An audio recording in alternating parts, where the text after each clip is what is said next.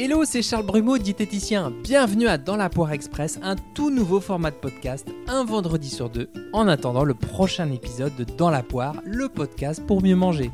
Dans la Poire Express, c'est 60 secondes d'écoute nutritive pour des conseils très pratiques sur l'alimentation du quotidien. Alors ça y est, c'est la rentrée et parfois nos enfants ne petit déjeunent pas parce qu'ils n'ont pas faim avant d'aller à l'école, ou ils se lèvent trop tard, ou alors ils ne mangent pas tout le midi à la cantine. Résultat, baisse de la concentration, de la vigilance et un risque d'hypoglycémie lorsque le taux de sucre baisse dans le sang.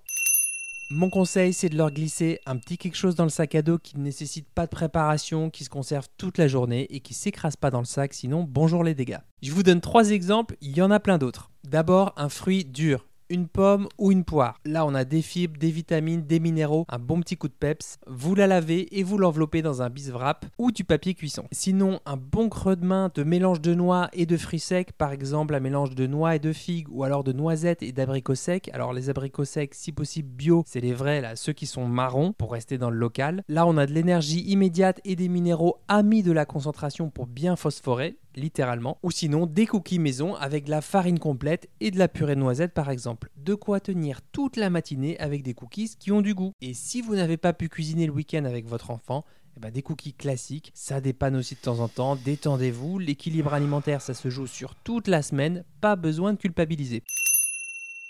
Pour les trois exemples, associer l'enfant dès que possible au choix des fruits et de ses saveurs préférées, c'est vraiment important pour qu'il puisse s'approprier sa petite collation. Courage à tous les parents, je sais que c'est une rentrée un peu spéciale, mais je suis sûr que vous ferez les choix les plus adaptés pour votre enfant. Je vous dis à la semaine prochaine pour un nouvel épisode de Dans la poire. Bon appétit de vivre si vous avez appris au moins une chose, une seule chose dans cet épisode, le meilleur moyen pour soutenir mon travail et m'aider à faire connaître dans la poire, c'est de le partager.